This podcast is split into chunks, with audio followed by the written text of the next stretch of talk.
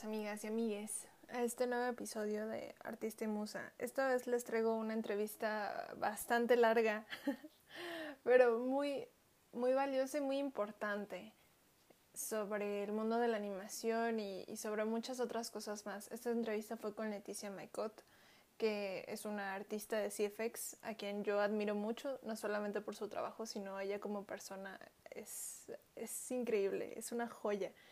Y esta entrevista la aprecio mucho, de verdad que sí. Estaba yo bien nerviosa para cuando la tuve con, con Leticia y ahora escuchándola me, me abrió los ojos otra vez. Entonces es una cosa muy, muy bella. Y pues bueno, aquí se las dejo para que la escuchen cuando la necesiten. yo la veo más como una herramienta que como una entrevista nada más ahí.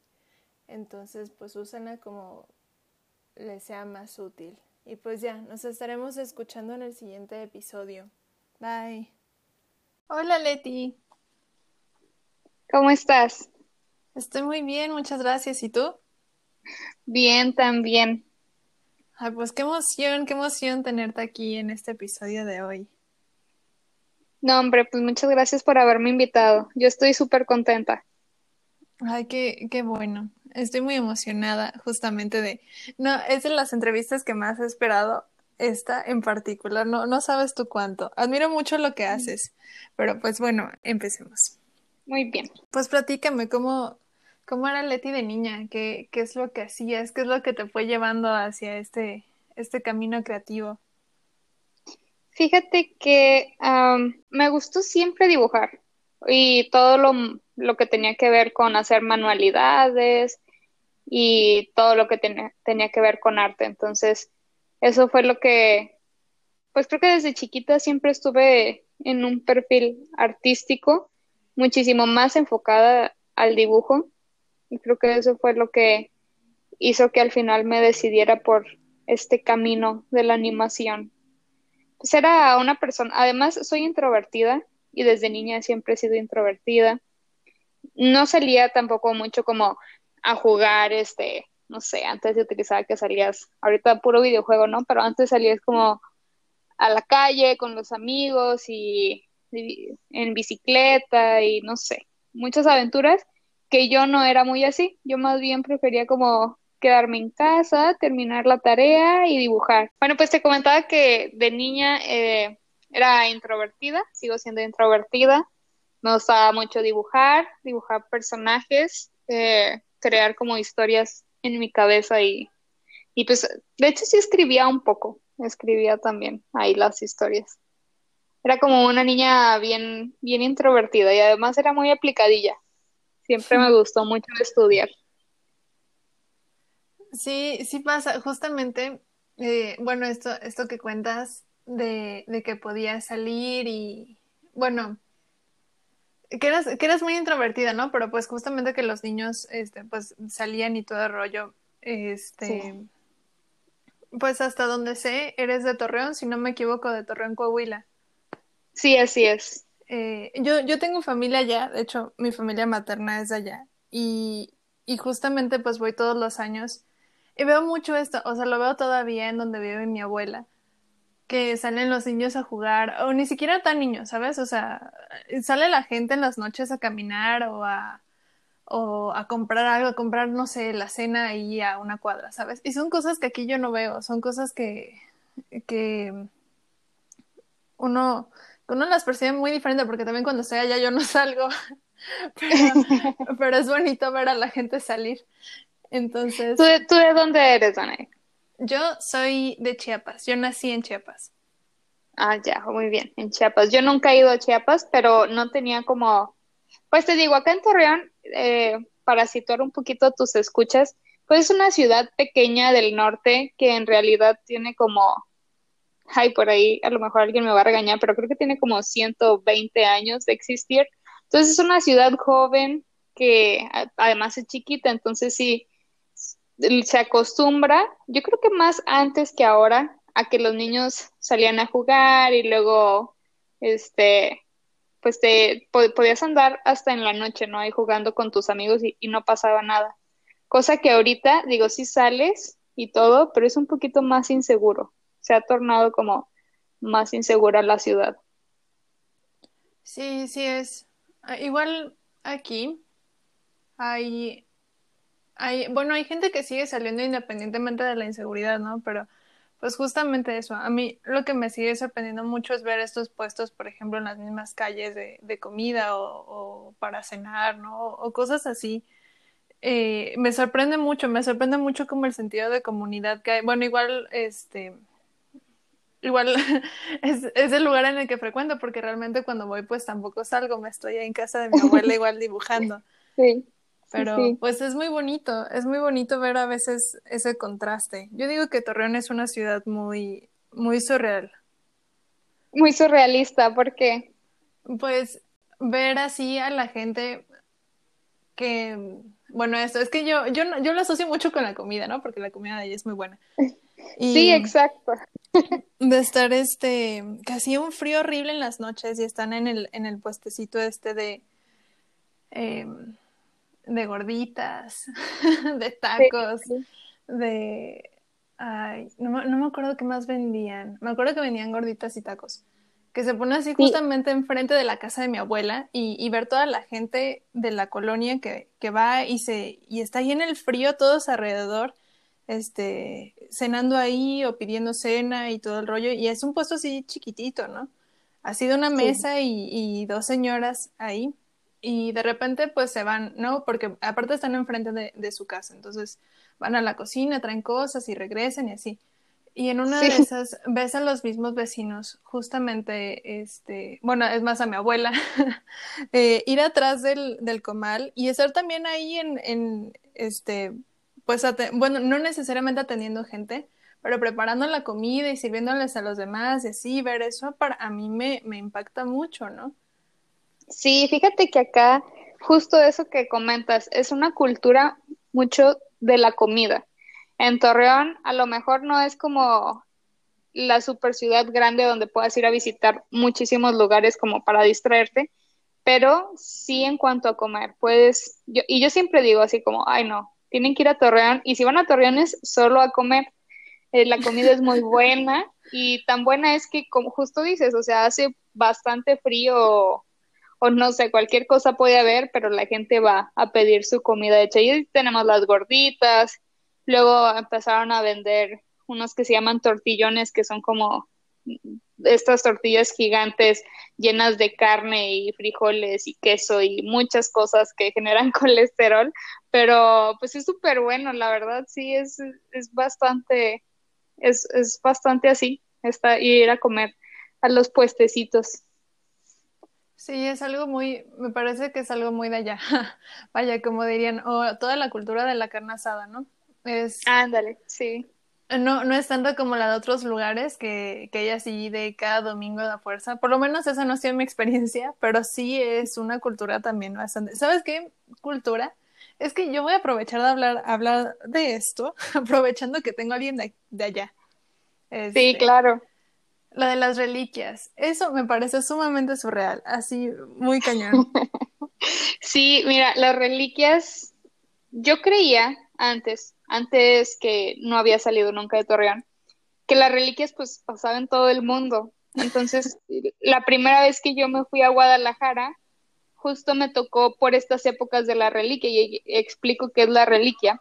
Pues aquí se, aquí se festejan varios santos y se empieza con desde el santo de San Judas Tadeo. Entonces también este, y luego siguen con la Virgen de Guadalupe y, agarramos como todo un, pues, una, un cúmulo de festividades y justo se empieza con las reliquias donde se acostumbra que si alguien pide algún milagro a algún santo, en este caso, pues el más común de San Judas Tadeo. Y se, y se hace el milagro, entonces tú como por gratitud haces comida y regalas comida así a todos lados. Entonces la gente aquí, las reliquias son siete sopas y asado, que es carne de puerco con chile rojo. Entonces hacen así como ollas súper gigantes, enormes de todo esto, ¿no? Y tú puedes ir a cualquier lado a pedir reliquia. Entonces no tienes que conocer a las personas, y no vas a pagar por la comida, sino simplemente es como, ah, mira, hoy hay reliquia en tal lado, ¿no? Y todos se van para allá. Entonces vas y, y pides reliquia y casi siempre la tradición es que llevas como un contenedor grande para un contenedor grande para la reliquia. Entonces no, no es como que te sirvan poquito, sino verdaderamente es como pues para alimentar a toda la familia, a los abuelos, este, padres, hijos, nietos, todo el mundo. Entonces sí, la, la reliquia es algo surrealista. Cuando yo fui a Guadalajara, pues no hubo comida gratis. Entonces, sí estuvo ahí como que, ¿cómo? Como que aquí no hay reliquia. Esta era como la semana de comida gratis, pero no, no hay. Sí, sí, sí es una, digo, a mí no me toca, no me ha tocado hasta ahora estar en el trajín de vivir la experiencia así eh, en primera fila de llevar tu topper y, y, que te sirvan la reliquita de rollo. Lo que sí me ha tocado, creo que no, no me acuerdo muy bien si sí la he probado o no. Me acuerdo haberla visto porque la estrategia de mi abuela, muy inteligente ella, es, este, pues obviamente que llevas tus toppers, te sirven, y mi abuela lo que hace es congelarla. Entonces, para cuando llegamos nosotras, eh, le guarda a mi mamá, específicamente a ella, para que pueda comer reliquia. Entonces, es, es toda una, una tradición lo de la reliquia. O sea, de verdad es una cosa así muy sorprendente. Todo el tema. Bueno, es que para todo esto también, este, hasta donde yo tenía entendido, se rezaba un rosario en la casa en, la que, en la que iba a hacer todo este, bueno, en la que se hacía la comida e ibas por la, bueno, de hecho, lo que dicen, lo que dice mi abuela, es que los que están en el rosario rezando son los que deben de comer, esa es la regla, la regla oficial, ¿no? Pero, pero pues en la práctica no, funciona.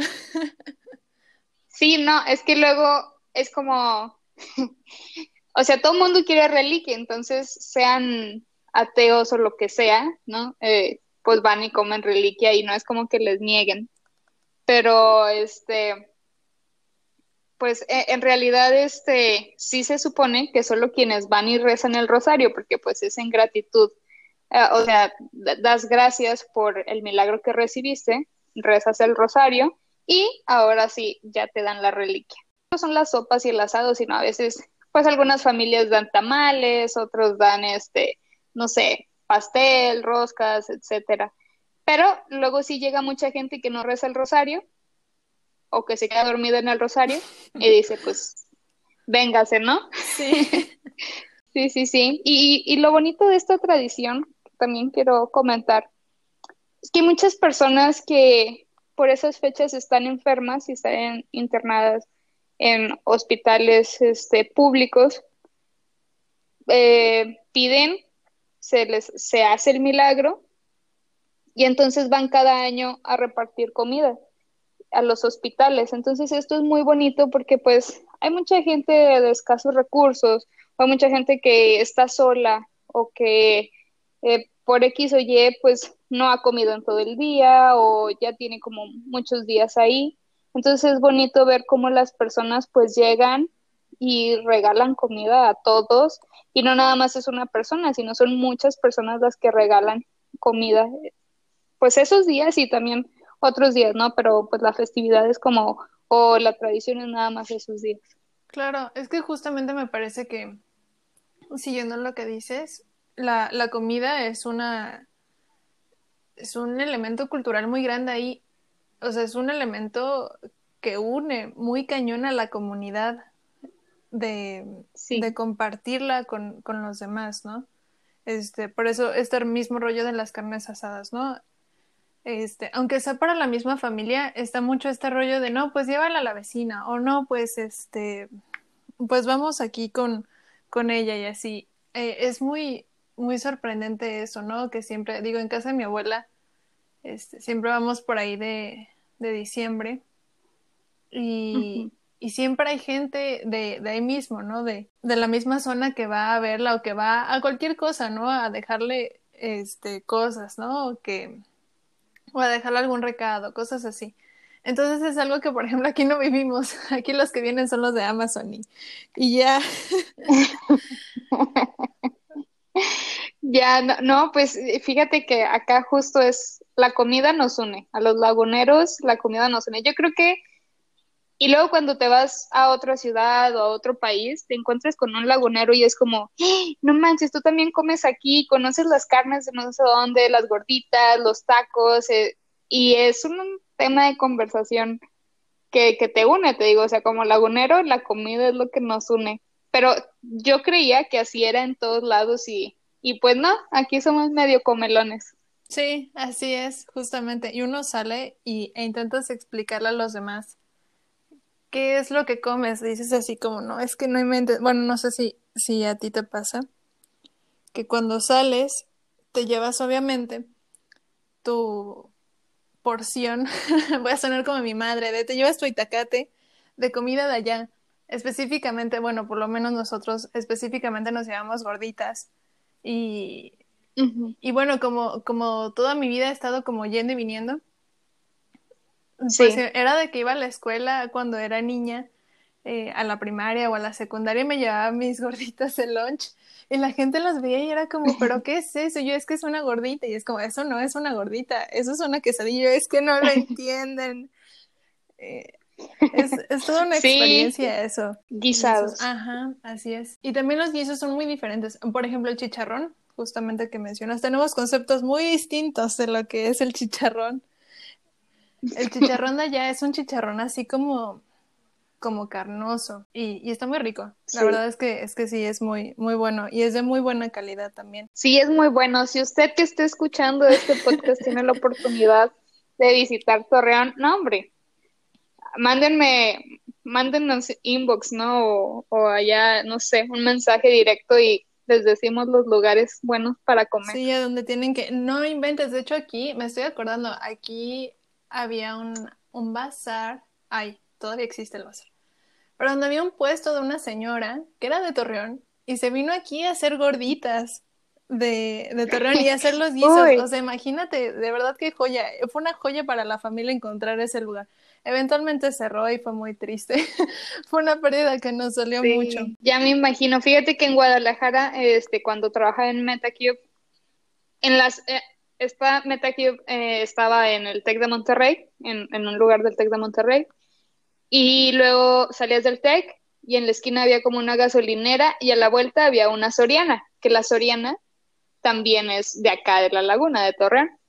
Y en la Soriana pusieron un puesto de gorditas de Torreón y pues no manches, éramos muy felices, pero sí también cerró, creo. Ay, qué triste caso. Bueno, igual, igual para los que nos escuchen, si están buscando así alguna idea para emprender algún negocio de comida, miren, ahí hay, ahí hay clientela, o sea, de verdad, esta es una idea millonaria y para quien guste tomar. Pero bueno. Sí, de veras que acá los negocios que pegan son los de comida. Así es, yo creo que eso es en muchos lugares de México es, es algo que nos, sí, bueno, que nos define mucho. O sea, justamente en Chiapas también, eh, pues siempre salía como, pues gente que conocías que tenía puestos. Yo me acuerdo que yo aprendí a manejar estando en Chiapas. Yo ya no vivía ahí, eh, pero pasé un verano ahí y aprendí a manejar allá. Y mi instructor de manejo me decía que, pues que hacía eso, ¿no? Que, este, que enseñaba a manejar y también daba clases y también tenía un puesto de hamburguesas. Y con todas las personas con las que hablé en ese verano era que tenían algo relacionado con la comida, ¿no? Con la comida. Efectivamente. Y sí, son, son cosas que nos unen. Y bueno, ah, igual también, este, pues se me fue meter en contexto lo que era un pan francés. No, no sé si tú quieres explicarle aquí a la audiencia. Fíjate que el pan francés, no sé yo mucho cómo explicarlo, porque no sé cómo de tecnicismos ni de los ingredientes que lleva, pero es un pan que es un poco más grande que el bolillo. Yo diría que es como uno y medio, o sea, es, es un, un bolillo y medio, más o menos de grande.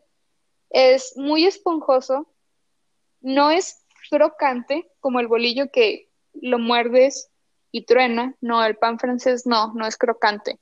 Pero sí tiene como esta capa eh, muy delgadita, pues mm, más durita.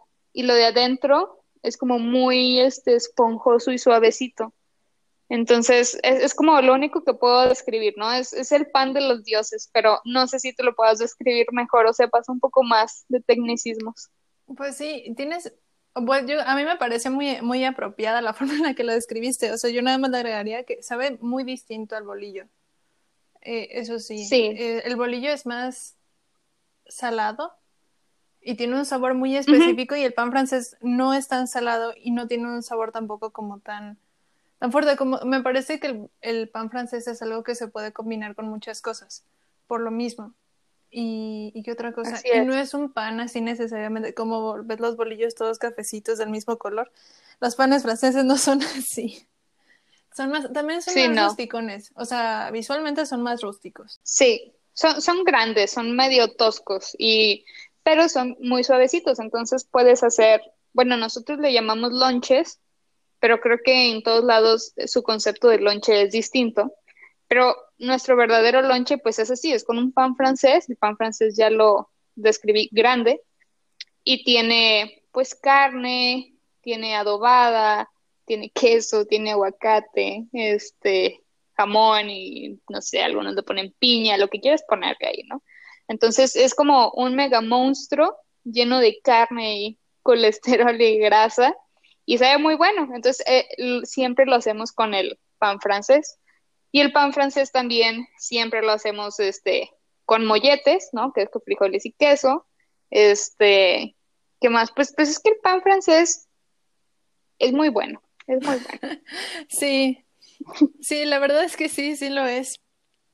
Bueno, y a todo esto, estando en Torreón, en este mismo contexto, ¿cómo fue que llegó la animación a tu vida? ¿Qué, era lo que veías o qué era lo que te, lo que te empezó a jalar de la animación? Mira, mi historia eh, es un poco distinta, o a lo mejor no es este, no es como el común de las historias de quienes estudian animación, porque casi todos pues tienen en común que les gustan las caricaturas, a algunos les gusta el anime, este, las películas animadas, obviamente. Pero para mí no, no fue tanto así. Fíjate que yo no veía muchas, sí veía caricaturas, pero no era como muy fan. Más bien a mí me gustaba mucho ver películas de guerra y, y chiquita, ¿no? Porque mi papá me ponía esas películas, entonces yo siempre estaba viendo películas de guerra o películas de comedia o películas de ciencia ficción. Y entonces casi no veía yo películas animadas. Mi mamá, yo por ejemplo, no recuerdo haber visto muchas películas de Disney. Y mi mamá es como, no, pues sí te la puse, pero, pero en realidad no, sé, no, no era muy fan. Tampoco fui creciendo y tampoco no fui fan del anime, ni fui fan de los cómics. Entonces yo lo que quería estudiar era medicina. Pero este, mi mamá me, me veía con muchas aptitudes artísticas y sobre todo el dibujo, ¿no? El dibujo, yo sí dibujaba bastante, no copiaba nada porque no me gustaban o, o no tenía como esa cultura, pues, de ver anime o de ver cómics o de ver caricaturas, pero pues dibujaba lo que yo ahí, Dios me daba a entender. Entonces, este, mi mamá me sugirió que me esperara un año y que me decidiera bien, este, qué es lo que iba a estudiar. Y que ella me veía, o sea, que sí me veía siendo una médico bien, pero pues que ella me veía también muchísimo más siendo artista, eh, más hacia artista plástica. Entonces, pues nada, este, me di ese año y me llamaban bastantes, o sea, me llamaba la atención bastantes cosas y entre esas pues me fui al premédico, me fui, el premédico pues acá no sé si en todos lados se utilice, pero pues lo haces antes justo de ser médico para saber más o menos de qué trata la onda. Estudié derechos humanos y muchos diplomados que tienen que ver con leyes eh, y me fui eh, eh, o estuve presentando exámenes para estudiar artes plásticas en, en Guadalajara. Y entonces, pues en realidad a mí siempre me ha llamado la atención hacer cosas con mis manos y además antes estaba en teatro, entonces, pues siempre me, me, llamó la atención el arte y dije, no, pues voy a estudiar artes plásticas en Guadalajara, pero resulta ser que abren la, la carrera que, que yo estudié acá en Torreón, bueno, no justamente en Torreón, en Gómez Palacio, que es una ciudad aledaña, está ahí, está aquí pegadita, y es la carrera de Ingeniería en Animación y Efectos Visuales. Entonces yo dije, ah, mira, pues más o menos, a mí me sonaba, ¿no? Que más o menos tenía que ver con, pues con arte. Fui y este, vi como el plan de estudios y pues era muy enfocado pues a cine, también a dibujo, guion, animación se veía en los últimos semestres. Entonces, se veía escultura, un poco de escultura, creación de personajes. Entonces, pues eso hizo como que dije, ah, bueno, pues aquí hay como un mix de todo. Entonces, pues aquí es. Y no tengo que irme a otra ciudad ni nada, o sea, sí estoy un poco lejos de, del mundo de mi casa, ¿no? Pero en realidad no es irse como a otra ciudad ni nada. Y por eso estudié animación. Entonces, si no es como la típica historia de, ah, pues este, me gustaba el anime o me gustaba tal película o yo era fan de Disney o de Pixar o de DreamWorks o de... No, yo, yo no fue así. Ya después, cuando entré a trabajar a Día de Muertos en MetaCube, fue que me volví fan de, de las películas animadas. Yo casi no veía, antes de trabajar en Día de Muertos, pues no, casi no veía películas animadas. De hecho, no me gustaba, me encantaba, me encanta ir al cine, pero no me gustaba pagar el boleto para ver películas animadas. Era como, no, no voy a perder mi dinero por esto, ¿no? Pero pues ya después trabajando en eso fue como, a ver, no puedo ser inculta y trabajar en algo que no sé o que no veo. Entonces, pues me empecé a documentar y empecé a ver películas animadas. Hasta la fecha no veo anime, no me agrada mucho, este, o, no, no, me he dado como el, el tiempo de sentarme y de verlo. Este, y ya cuando trabajé en Spider-Verse fue que me inmiscuí al mundo de los cómics, que antes tampoco no, pues no, no, nunca había leído un cómic. Y fue como, ¿sabes qué? Tengo que leer los de Miles Morales porque pues estoy en la película y tengo que conocer al personaje, tengo que conocer como los estilos de la ropa, eh, cómo más o menos son como las líneas en la ropa y pues esa es mi historia de la animación. Vaya, es que justamente eso, o sea, la animación, ay, la animación tiene muchos caminos. Vaya, uno, uno siempre le pregunta, digo, últimamente nos preguntan mucho, bueno, o en general creo que cuando entras a cualquier carrera te preguntan qué estás haciendo aquí, ¿no? ¿Por qué te metiste aquí? Y, y una amiga me escribe, me dice como, híjole, ya ni me acuerdo que, por qué me metí, le digo, híjole, yo tampoco. este, pero, o, bueno, está al inicio del primer año, pues uno se saca la misma, la misma respuesta que todos de, no, pues es que me gusta dibujar y me gusta, me gusta mucho las películas animadas, ¿no? Cosas así, pero dentro de eso, cada quien tiene, tiene ideas muy diferentes de lo que concebimos como animación, porque pues no se limita nada más a dibujar, ¿no? O sea, en tu caso que eres CFX. Sí, algo CFX. Ajá. Ajá. Este... Sí, no, claro, no nada más es, uno dice dibujar, ah, pues, en realidad yo ni siquiera lo pensaba así, ¿no? Que dibujar animación, pues no.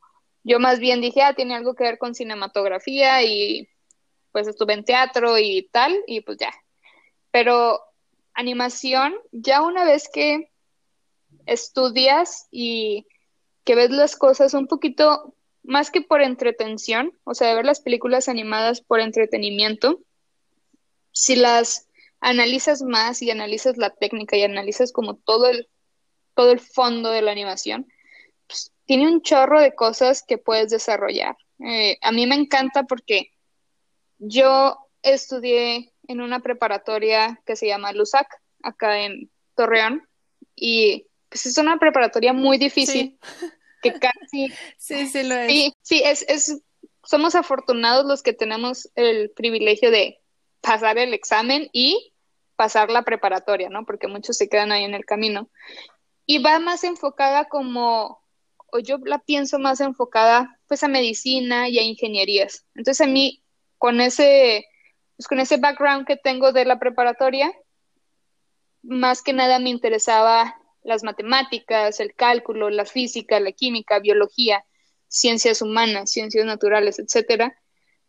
Entonces, yo cuando estaba en animación decía, es que no puede ser, o sea, todo lo que aprendí en LUSAC, todo el cálculo integral, diferencial, etcétera, pues acá no estoy usando nada, ¿no? Una vez que, que me adentro un poquito más al mundo de la animación y ya que trabajo en diferentes estudios, me doy cuenta y elijo CFX porque pues aplica la física, aplica ciertos cálculos, o sea, es, es muy numérico también. Entonces, no necesariamente tienes que dibujar para dedicarte a algo de la animación. O sea, gente matemática se dedica a la animación a generar solvers, por ejemplo, lo que hago yo que ropa y cabello, es un cálculo físico que necesita un, un que necesita ser calculado por este ciertos parámetros y hay gente que se dedica a desarrollar esa forma de calcular las cosas. Entonces, pues está muy padre, o sea, en realidad la animación abarca muchísimas cosas. Sí, sí lo es. Justamente con esto que me dices, este, nos decía, nos decía un profe, creo que la semana pasada, que pues no solamente animación tiene espacio para la gente creativa, ¿no? Como, como muchos creen, o para artistas, ¿no? O sea, te puedes dedicar a cualquier otra cosa y aún así va a haber espacio en el mundo de la animación de, de justamente esto, de gente que, que aplique estas cosas más físicas, que aplique cosas matemáticas, que aplique cosas más numéricas a la animación, porque pues todo se usa, es que la animación se alimenta de todo, de absolutamente todo. Exacto, sí. Este, ¿qué te iba a decir? Sobre, sobre la LUSAC, justamente ahí estudiaron mis dos papás y mencionan mucho eso sus, sus, sus días ahí. Y pues por eso me parece muy importante esto que mencionas de aplicar todo esto que aprendiste, ¿no? Porque también había una parte de causas sociales o de causa social, eh, hasta donde sé, ¿no? Del trabajo que hacías en, en Torreón. Sí, Mira, es que, bueno, como te digo, ese año que me tomé sabático fue precisamente porque antes de yo estudiar la universidad, eh, mi mamá, eh, junto con unas amigas, fundan una asociación civil en ayuda a las mujeres y me metí bastante, me metí bastante a la asociación civil y al final pues yo fui la que fui llevándola, pero pues está, chiquita, o sea, bueno, o sea, yo yo pienso que sigo chica, ¿no? Pero ahí estaba súper chiquita.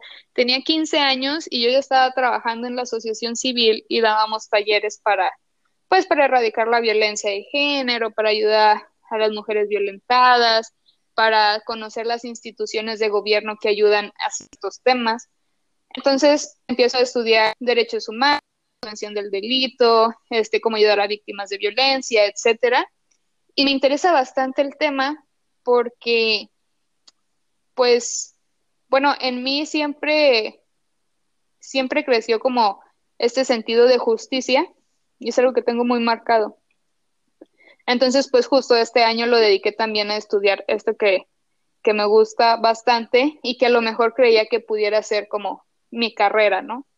Eh, y, y, pues la, la cosa social es que la puedes desarrollar en todos los ámbitos en los que te encuentres, incluso simplemente pues como ciudadana o ciudadano, pues puedes hacer cosas sociales. Y, y sí, la animación y las películas, pues son formas de transmitir mensajes que impactan a cierta población de la sociedad.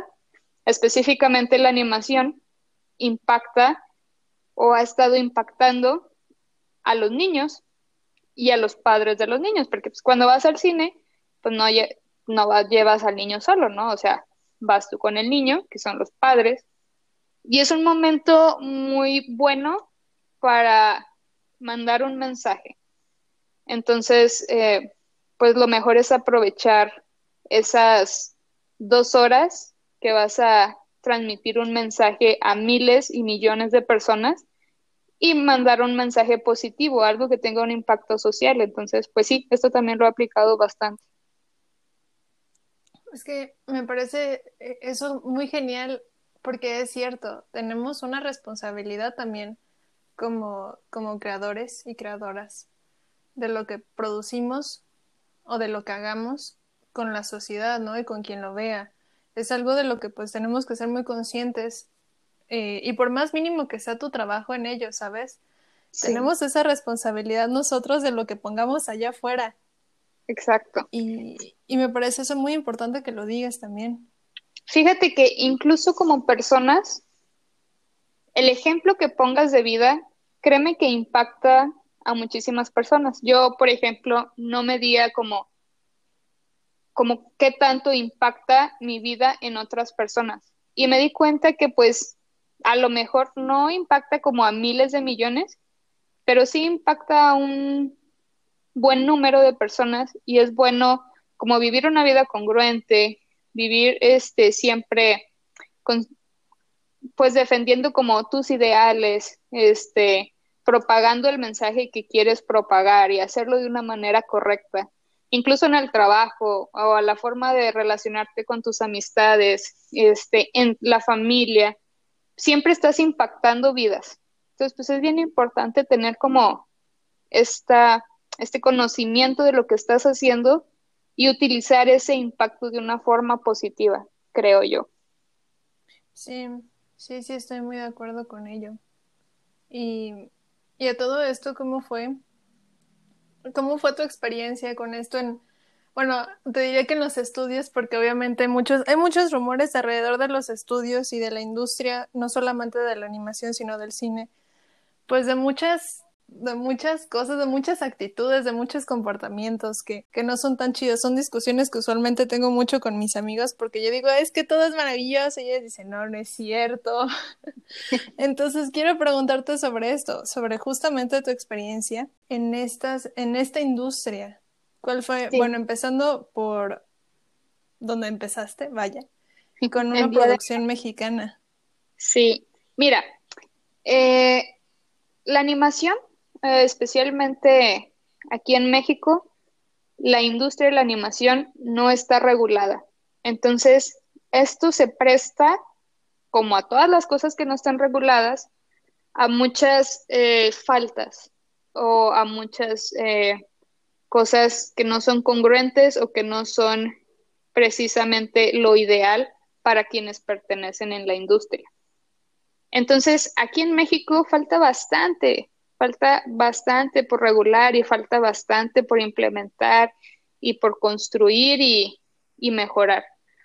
Y la industria internacional, en realidad yo he tenido la gran fortuna de trabajar en muy buenas empresas, este, pero pues siempre hay sus detalles. Yo, yo creo que en todos lados siempre va a haber algún, no sé, alguna piedrita en el arroz, ¿no? Coloquialmente podría decir ese dicho. Este, es, es una cosa que no está, pues, muy bien regulada, que, tiene muchos atajos, que tiene como muchas cosas que pueden ellos darse la vuelta. Eh, yo, la regulación como más amplia y como lo mejor que lo he visto lo vi en Estados Unidos, en Disney. Es una empresa que está muy bien regulada. Eh, tiene normas muy puntuales, tiene, este, pues sí, en realidad todo es muy puntual y todo es muy concreto y todo es tal cual como está escrito, es la práctica. Entonces, e, es, es una empresa que es muy buena. Eh, Sony es una de mis empresas, es mi empresa preferida para trabajar.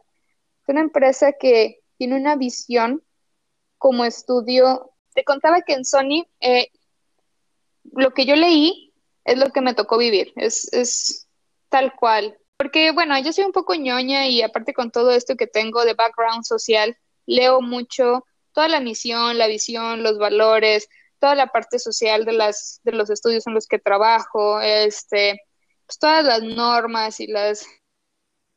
Leo toda la documentación que es posible leer para conocer en el estudio en el que estoy trabajando y decidir si es el estudio en el que me gusta estar. Y pues te digo, Sony es muy es responsable socialmente hablando, es este, está con el medio ambiente. Los artistas o lo que a mí me tocó vivir es lo que está escrito y tienen muy buen trato, tenemos muy buen trato, tenemos como un buffet de médicos por si te da una enfermedad y tus médicos no le atinan, pues puedes consultar una segunda opinión con médicos, hay psicólogos, hay abogados, este, el trato humano a mí me parece el ideal. Yo creo que la, mi mejor experiencia que he tenido en algún estudio ha sido en Sony. Eh, a mí me han tratado pues justo como lo que soy, una humana y no un número más. Este, hay gente que no ha tenido la misma experiencia, pero pues es, es, es todo depende como del equipo con el que te toca trabajar, los supervisores, la producción, el presupuesto de la producción, eh, tú cómo eres como persona. Eh, y en MPC, eh, MPC tiene mucha documentación y tiene muchas cosas escritas que a mí no me tocó vivir. Este, tiene, es una, es una empresa tiene mucha inclusión, que también está con el medio ambiente, que trata de ver por la salud mental de sus empleados, pero a mí no me tocó vivir eso en NPC. Este, siempre lo digo porque pues, es, una experiencia que me tocó. Eh, creo que es un poquito creo que es el estudio en el que menos como que estaba viviendo al 100% lo que podía vivir en ese momento. Pero en los estudios siempre vas a encontrar, bueno, en Día de Muertos yo la pasé súper bien en MetaCube. Claro que mira, es un presupuesto muy limitado y no vas a ganar como ganas en un estudio internacional, porque para empezar, la película no tiene de alcance lo que tiene una película internacional. Obviamente no hay presupuesto, este, etcétera. Pero trabajar en México en lo que nosotros hacemos o lo que a mí me tocó, pues fue casi como que mi segunda familia. O sea, en, Día de Muertos en MetaCube, yo hablo con todos y, y tengo la confianza de si tengo un problema, no solo laboral, sino personal, pues poder hablar con mis compañeras y mis compañeros de trabajo y son son quienes considero mi segunda familia. Y, y pues cosa que un lazo tan fuerte no creé ni en NPC, ni en Sony, ni en Disney. O sea, sí tengo muy buenos amigos de todos los estudios, pero en Metacube fue como todos los artistas. O sea, yo, yo tenía comunicación con los animadores, con los modeladores, con los riggers, con edición, con producción, o sea, con, pues, con todos, con todos los que estaban ahí.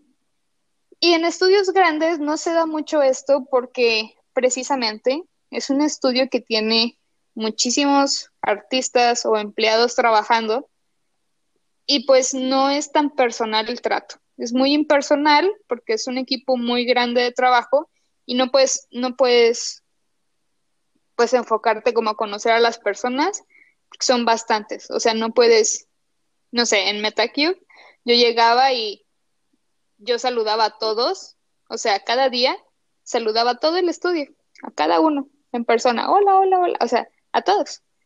Y no puedes hacer eso en Sony porque son como 600 gentes en tu edificio y son tres edificios y es como, pues no, o sea, no trabajo. Si saludo a todos, no trabajo, ¿no? Este, no puedes hacer eso en Disney porque, no, o sea, olvídate mi departamento éramos como 90. Entonces, pues no, o sea, no, no, no se puede. Es un poco impersonal el trato en los estudios grandes. Pero pues siempre está eh, el equipo base donde puedes construir una relación personal o un poco más amistosa y agradable. Me parece muy interesante saber cuál ha sido tu experiencia en otros estudios porque pues justamente a veces tendemos a idealizar a los estudios extranjeros o a, menospreciar a los estudios mexicanos o a las producciones mexicanas. Entonces me parece muy importante esto que nos estás diciendo. Sí, mira, en cuanto a calidad humana, yo me sentí súper bien en Día de Muertos, o sea, en MetaCube. Eh, no me he sentido tan bien en otros estudios, me he sentido bien, pero no tan bien. O sea, es, es que como somos los mexicanos y los latinos, en sí, los latinos, somos muy cálidos. Este trato, incluso llegas y te saludas de beso y abrazo. Pues, en Canadá no lo puedes hacer porque no es parte de la costumbre, no puedes tocar a las personas así nomás porque sí, no, no puedes abrazarlos, no puedes darles un beso. En Estados Unidos tampoco, no es como que muy, pues sí, no, no es parte de la cultura.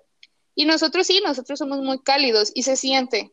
Y como persona, trabajar en un ambiente así agradable y cálido, pues se valora mucho, se valora mucho porque ya no nomás se vuelve tu trabajo en la película, sino también el día a día, cómo vas sobrellevando tu vida y cómo vas construyendo relaciones.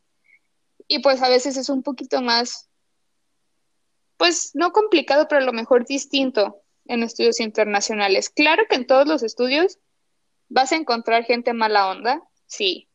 Vas a encontrar gente que tiene poder, este, y que tiene, que tiene puestos de poder que a lo mejor no son los ideales o la gente ideal que debería estar ahí y que ejercen su poder de manera no correcta.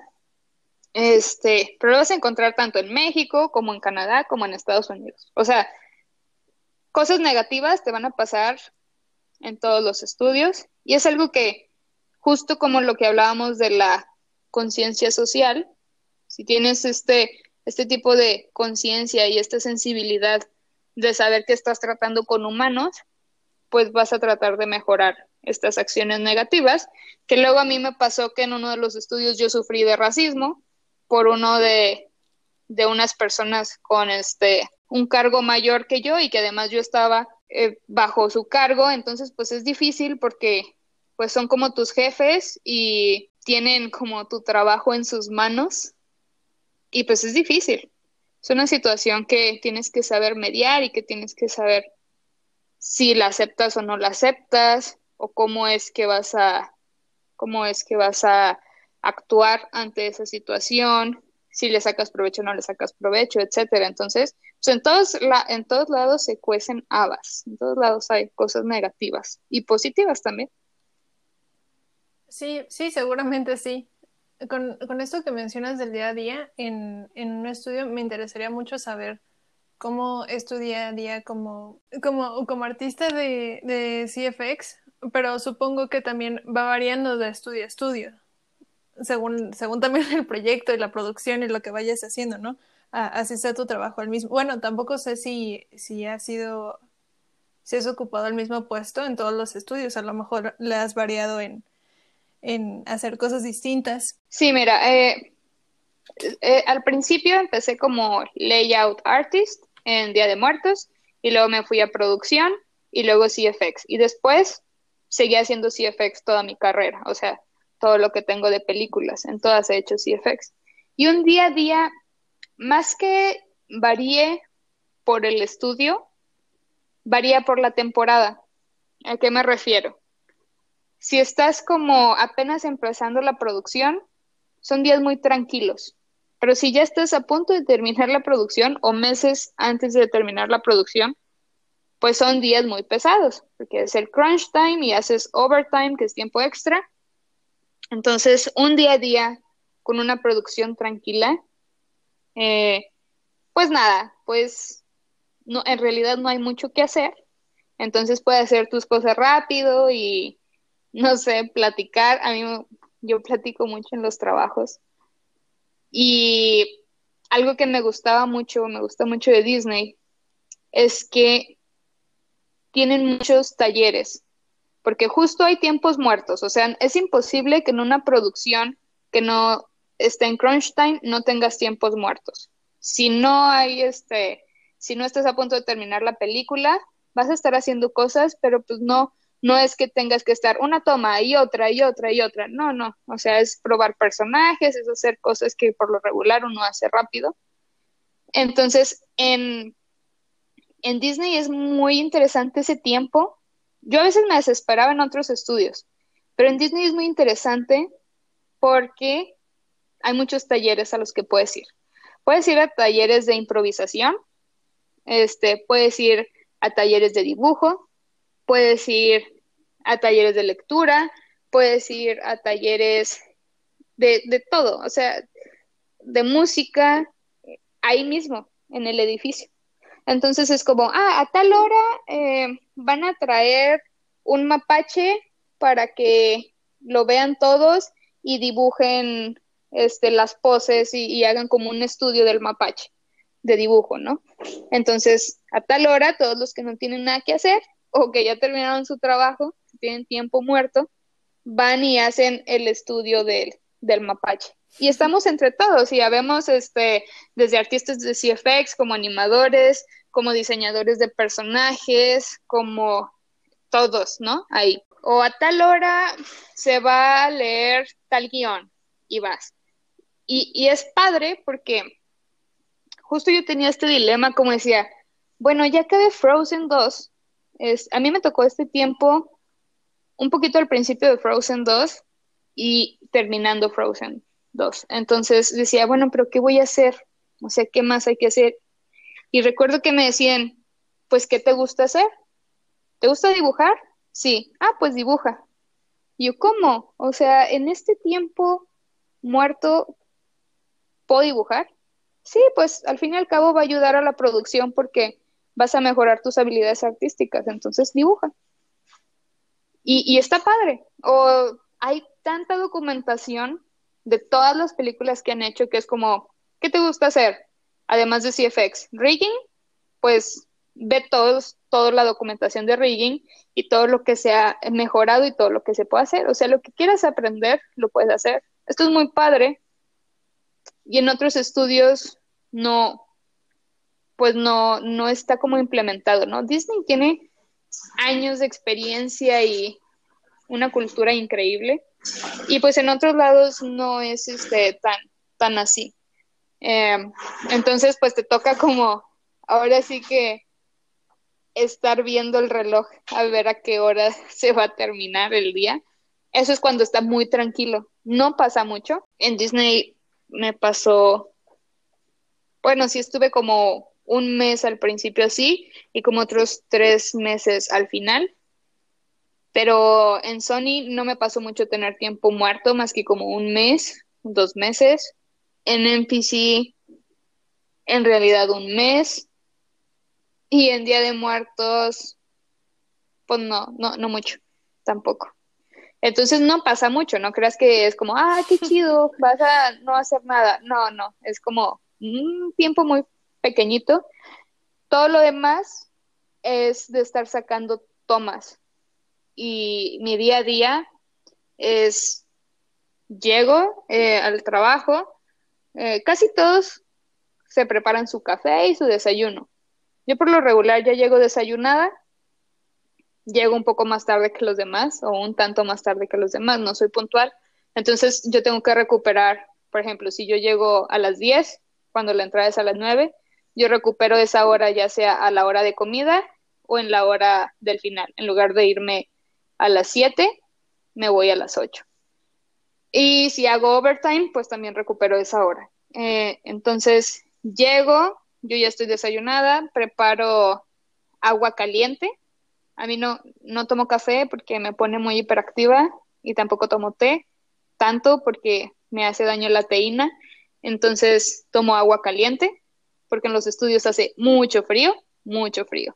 Entonces, pues me llevo mi termo con agua hirviendo y lanzas el, la toma y trabajas y estás ahí y no te das cuenta de que pasa el tiempo, de repente ya es hora de ir a comer y a veces prefiero trabajarla o comer ahí en el escritorio y sigo trabajando, ¿no? Dan las seis o siete que tengas que ir, depende en qué estudio trabajes. Y si todavía te quedan pendientes, tienes que seguir trabajando. Y dependiendo de las tomas que tengas asignadas, si sientes que las terminas o no en la semana, pues es lo que tú vas a ir agregando de horas extra. Yo, por ejemplo, en Disney, ah, a veces me quedaba hasta las 11, 12 de la noche. En NPC también, este, a las 11, 12 de la noche. Creo que en NPC lo más tarde que me llegué a quedar fue a la 1 de la mañana. Y fue muy pese a mi voluntad. En verdad no me gusta, no me gusta mucho, es que de veras en NPC hay gente que se quedaba hasta 2, 3 de la mañana, a veces ahí se quedaban y amanecían y yo estos locos que yo no, yo no, no me gusta mucho hacer eh, tiempo extra como loca. Y fueron como dos veces las que me quedé hasta la una, hasta las 12 fueron como unas 15 veces y a las 11 sí, pues era lo regular. Entonces, si te gusta esto, tienes que saber, para que nos están escuchando, que su vida prácticamente pues está en el estudio. O sea, y, es algo que, que pues es muy interesante ver cómo cada artista regula eso, porque sí es mucho tiempo estar en el estudio. Pero pues hay gente que lo amamos y hay gente que lo odiamos. Yo estoy en las dos opciones, a veces lo amo, a veces lo odio. Eso, uno idealiza mucho a los animadores o los que están en estudios, pero pues cuando los conoces y ves más o menos cómo es la vida dentro del estudio, te das cuenta de, de qué sucede realmente ahí. Sí, sí, no, no, no, no es bueno idealizar, ¿eh? Ni, ni, ni hacer como una idea romántica de las cosas. Yo me acuerdo que luego te decepcionas mucho de las cosas porque verdaderamente la animación es...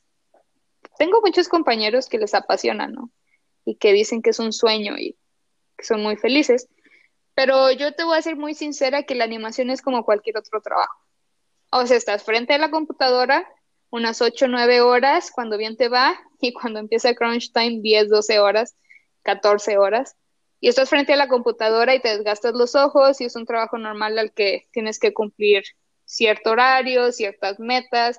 Entonces, no es como de que, ay, voy a estudiar animación porque es una vida de rockstar y no. Y es una vida toda, mira, no todos los estudios son tan lindos, entonces capaz que te toca trabajar en uno no tan lindo o capaz que te toca trabajar en uno muy lindo. Entonces, sí, no hay que idealizar las cosas. Claro, y justamente con esto te quería preguntar acerca del, del crunch time, porque bueno, o sea, todos lo vivimos muy distinto. Eh, eso, y de diferentes formas. O sea, si bien yo no estoy trabajando en un estudio ahorita, este, sí pasan, sí, sí hay ocasiones en las que no sé, eh, yo lo comparo en mi mente con estar en finales y, o con un semestre, ¿no? Este, cuando tienes una entrega muy inmediata, no inventes, me acordaba yo que el, el año pasado tuvo una entrega que era, que yo sé que no se le compara a una de un estudio, pero bueno, yo siempre he tenido problemas con Maya, como mucha gente allá afuera. Este, una relación de amor-odio muy intensa. Yo decía que Maya era mi relación tóxica, pero pues bueno, de que tenía una entrega yo el jueves y de un modelo y, y nos dijeron esto el lunes, que era para el jueves. Yo de en la madre, o sea, no, no, no tengo, teníamos que texturizarla, yo no tenía absolutamente nada, nada, nada textura. Es más, ni la había acabado de modelar. El caso es que era de que me despertaba y desde que me levantaba de la cama hasta que me iba a dormir estaba trabajando en ese modelo. Me metí a bañar, me acuerdo, y yo andaba piense y piense y piense y piense cómo, cómo resolver alguna cosa que se te crashaba Maya. No, no sabes tú las veces que Maya me ha hecho llorar. En esa, esa entrega me acuerdo muy, muy bien porque se me crashó. La primera vez que se me crashó sí lloré, la segunda ya no. Ahí aprendí. Ahí es lo que te iba a decir. Mira, ya cuando Claro que siempre hay que tener el autosave. Sí. Pero hay veces que ni con el autosave logras guardar tus avances.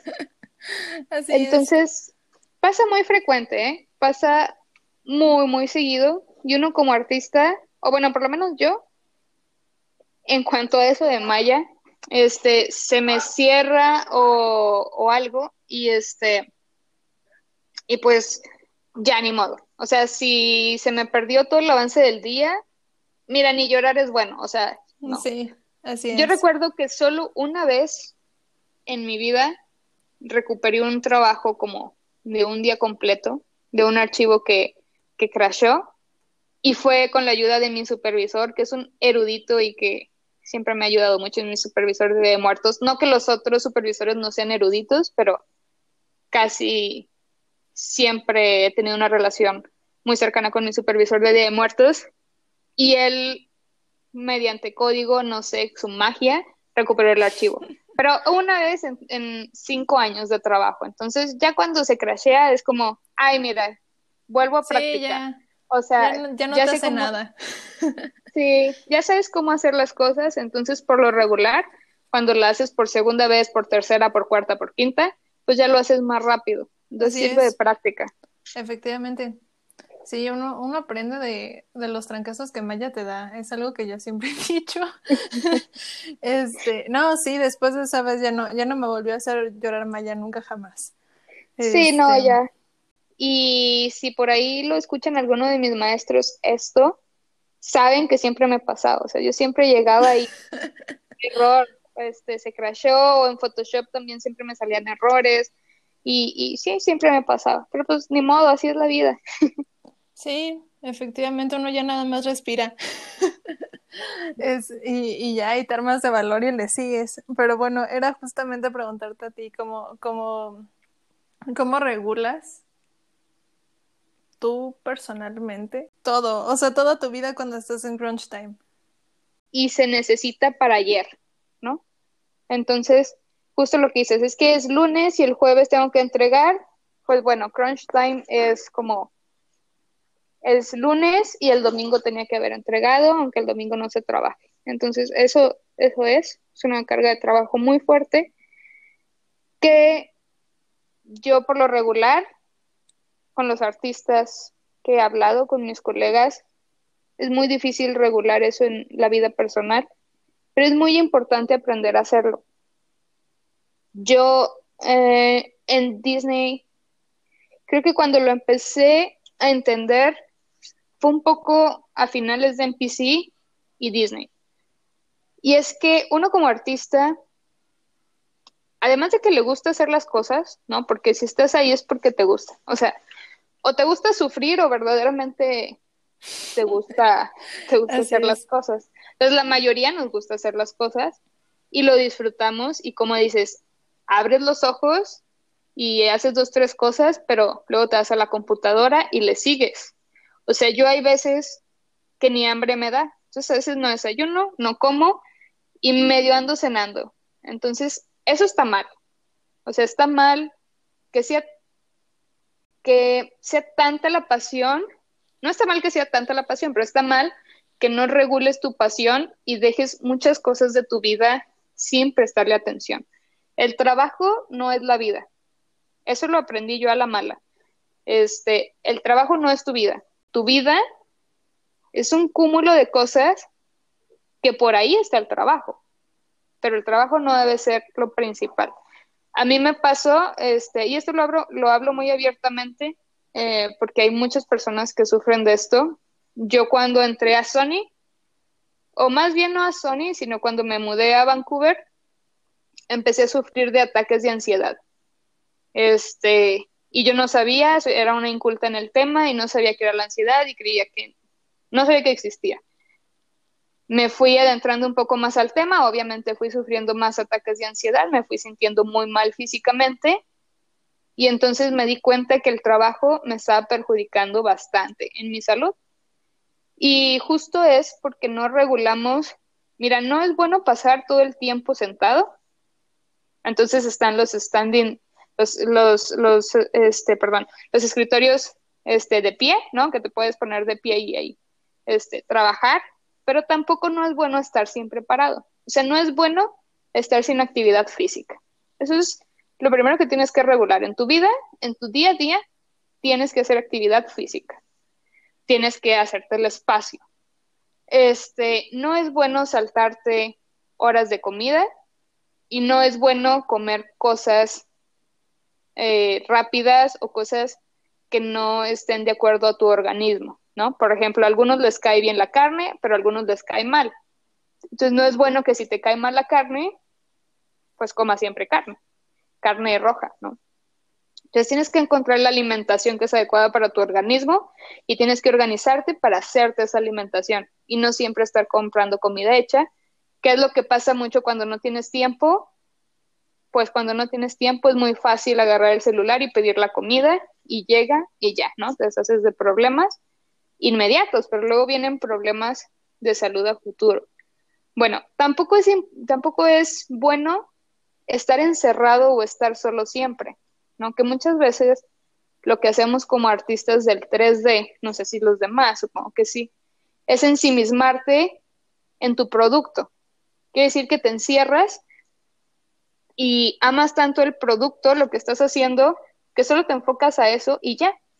Y tu atención está ahí, pero en realidad eso no es bueno y genera muchos niveles de ansiedad también. Y tienes que saber decir no. Mira, a mí me pasaba mucho que porque amaba tanto los proyectos y era increíble en los lugares en los que estaba y cómo evolucionó mi carrera tan rápido, pues me era muy difícil decir no. Y no porque me lo exigiera la compañía o mis supervisores, sino por esta cosa moral o por esta vocecita interna que tenemos de decir, ay no, pues es que sí lo tengo que terminar, ay no, pero es que yo quiero hacer esta toma que está muy bonita, o ay no, yo quiero ser lo mejor, la mejor, o quiero hacer lo mejor. Y, y, no, y no sabes cuándo parar. Entonces es muy bueno aprender a decir no. Y eso lo aprendí en MPC. Este, obviamente sufrí de ansiedad mientras llegué a Vancouver, que fue en Sony. Empecé en Sony, en Hotel Transilvania. Amaba, amo Sony. O sea, todo el mundo sabe, todo el mundo que me conoce sabe que amo Sony. Pero empecé mi problema de ansiedad. Me dio un poco más fuerte terminando Hotel Transilvania, en Spider-Verse no tuve tanta ansiedad, pero luego al cambiarme a NPC, mi ansiedad se disparó y fue donde yo tuve que aprender a decir no. ¿Qué se refiere? Que aunque estés en crunch time y te pidan el trabajo para ayer, pues no está el trabajo para ayer y no vas a sacrificarte tú como persona porque el trabajo esté para ayer. El trabajo está cuando tiene que estar. Y esto es algo que me lo decía mucho un compañero que admiro mucho, las cosas están cuando tienen que estar y si no está, pues al que alguien más lo haga, ¿no? Es, y es así como yo vivo la mentalidad que tengo en el trabajo, es como, no puedo entregarte una cosa para mañana, o sea, si no puedo, pues no puedo. Y si la quieres para mañana, pues, pues entonces reasígnala, que alguien más lo haga. Aunque a mí me encante la toma y aunque a mí me encanten los personajes y aunque me encante el proyecto y la empresa, no me voy a forzar. Y pues te digo, yo lo aprendí a la mala, lo aprendí con muchos ataques de ansiedad, después me fui a Disney y aunque en NPC sabía decir que no, pues tampoco no es como que, y esto es lo que falta regular mucho, son las horas de trabajo, tampoco no es como que dejara mi trabajo a la y se va. Entonces sí pasaba muchas horas extras ahí. A lo mejor no es la misma cantidad de horas extras que pasaban otros artistas, que te digo que hasta se amanecían, ¿no? Pero de todas formas era una cantidad de horas extras, pues ya grande. Este, entonces, pues empecé a decir que no ahí, a ciertas cosas, a despreocuparme, me refiero a que a no ser aprensivo y no tratar de hacer las cosas perfectas y y no quedar mal, ¿no? Es como, bueno, pues no lo puedo hacer yo, ni modo, no lo puedo hacer, que alguien más lo haga y tan tan. O si lo puedo hacer, va, sí lo puedo hacer. Pero pues ser, te debes de conocer como artista y debes de saber lo que puedes y lo que no puedes hacer. Entonces yo para cuando llegué a Disney, yo ya tenía como, pues, muy aprendida mi lección de decir que no a ciertas cosas. Entonces en Disney no sufrí tanto la ansiedad por cargas de trabajo, sino por otras cosas. Y es ahí donde me doy como mi año sabático. Es decir, ¿sabes qué? Tengo que descansar porque tengo cinco años sin parar y muchas horas trabajadas. Entonces, pues hay que, hay que saber cuándo paras. Y esto es importante que quienes están estudiando y quienes están iniciando lo aprendan. O sea, sí, cuando recién inicias, sí tienes que hacer muchas cosas extras y sí tienes que trabajar muchas horas para ganar la práctica. Pero debe llegar un momento en tu vida en el que ya no tienes que hacer esa carga de trabajo, porque no es saludable y porque solo estás perjudicando tu vida. Y es muy importante que entiendan que el trabajo no es tu vida. O sea, tu vida debe ser con la familia, con las personas que amas, con tus hobbies, con, no sé, muchas cosas y el trabajo, no solo el trabajo. No, no debe ser como mi vida es mi meta. Mi meta, un ejemplo. Mi meta es estar en Disney, entonces enfoco toda mi vida para estar en Disney. Yo creo que esa es una visión mal enfocada, porque solo te va a desgastar y te va a llevar a donde verdaderamente no vas a querer. Vas a llegar a Disney, te vas a dar cuenta que no es ahí y vas a haber este, sacrificado muchas cosas en tu vida. Entonces, no hagan eso. Como les digo, no idealicen, no romanticen las cosas. Es un trabajo como cualquiera. Sí tienen que ser buenos, sí tienen que practicar, sí tienen que sobresalir, pero pónganse sus límites. Entonces, háganse su vida aparte del trabajo, que su vida no sea el trabajo. Este, créeme que, que te das cuenta como a la mala de que esa no es tu vida. Entonces, pues eh, si puedo ayudar un poco a que no tengan ese error que tuve yo, pues yo con gusto. Sí, sí nos, bueno, no sé, hablo por mí, pero me es muy útil justamente escuchar esto, ¿sabes? O sea, escuchar esto de alguien que ya pasó por ahí, que, que justamente uno, también uno como artista tiende mucho a, a autocriticarse o a ser muy perfeccionista o a ser como, a forzarse mucho a ser hacer las cosas, ¿no? Y a que salgan. Y muchas veces es también replantearse este tema de que de que tienen que estar hechas, no perfectas, ¿sabes? Exacto. Este, sí, o sea, justamente te lo, te lo comparto también. O sea, yo de que yo cuando era muy niña empecé a desarrollar una ansiedad así bastante fea. Bueno, la ansiedad llegó después, empezó como enfermedad y, y pues se puso muy gacho eh, digo, eventualmente pues acabé en terapia porque había escalado, ya llevaba yo muchos meses enferma, entonces, y así tenía unas migrañas horribles, así, era muy, muy chica. Y, y, ya, y en la escuela, pues secundaria, prepa, fue como bajando bastante, y entré a la universidad y madres otra vez. Sí. Pero me ha, me ha dado mucho para, para darme cuenta, porque, bueno, la, la universidad en general me ha dado madrazos, ¿no? Este, pero madrazos en el mejor sentido posible, de, de irte dando cuenta qué cosas creías. O esa, esa ha sido mi experiencia. Este, Qué cosas creía de mí y, de, y, y qué cosas creía de a lo mejor de, de lo que puedo hacer. Y cuáles de esas cosas sí son ciertas y cuáles no son ciertas. Exacto. Mira, a mí me ayuda y ahora lo veo bastante bien en cuanto, yo, sufrí clínicamente de ansiedad, de depresión y de estrés postraumático. Entonces, este, ahora que ya estoy después de mis enfermedades, ya terminé. Yo, eh, para quienes sufren ansiedad, depresión o alguna enfermedad mental, es una enfermedad mental, es bien importante que se dejen de tabús y que se dejen como de que, ay, no, yo, este, no, no, no. A ver, si tienes un problema, hay que resolverlo. Justo como en el trabajo, si tienes alguna cosa que no está saliendo, tienes que preguntar y tienes que accionar. Tienes que hacer una acción para resolver. Para eso te pagan en el trabajo, para resolver. Entonces, en tu vida tiene que ser igual. Si tienes un problema, tienes que accionar, tienes que hacer una acción para resolver. Si tienes un problema de salud mental, que puede ser desde este, ansiedad, migraña creo que también ya se considera, lo voy a dejar al aire para que luego no me digan, eh, no manches, eso no es, pero bueno, ansiedad, depresión, este, estrés postraumático, bipolaridad, eh, luego hay gente también que tiene esquizofrenia y bastantes cosas. O sea, es desde lo muy chiquito hasta escalarlo muy grande, pero aunque sea algo muy chiquito, es algo que tienes que tratar.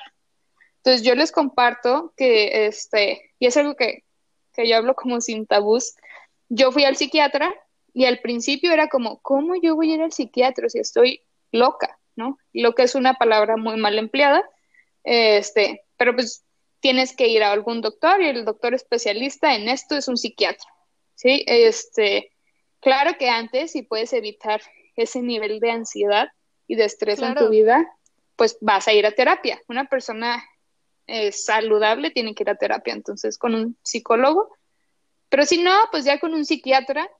Y una vez que terminas el tratamiento, que yo ya terminé hace como tres meses mi tratamiento, que justo por eso me di este año sabático para poder enfocarme a recuperar mi salud mental, pues te das cuenta de una visión.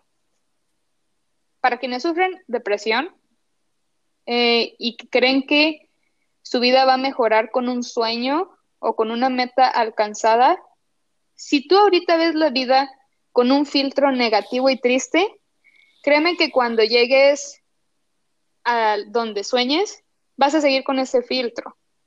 O sea, tu vida no va a mejorar con el trabajo que deseas, con el puesto que deseas, con el sueldo que deseas. La visión de la vida te la creas tú día a día. Entonces, no tienes por qué desgastarte por querer estar en cierta empresa o por querer estar en cierta película cuando tienes que enfocarte en lo que estás viviendo en el presente.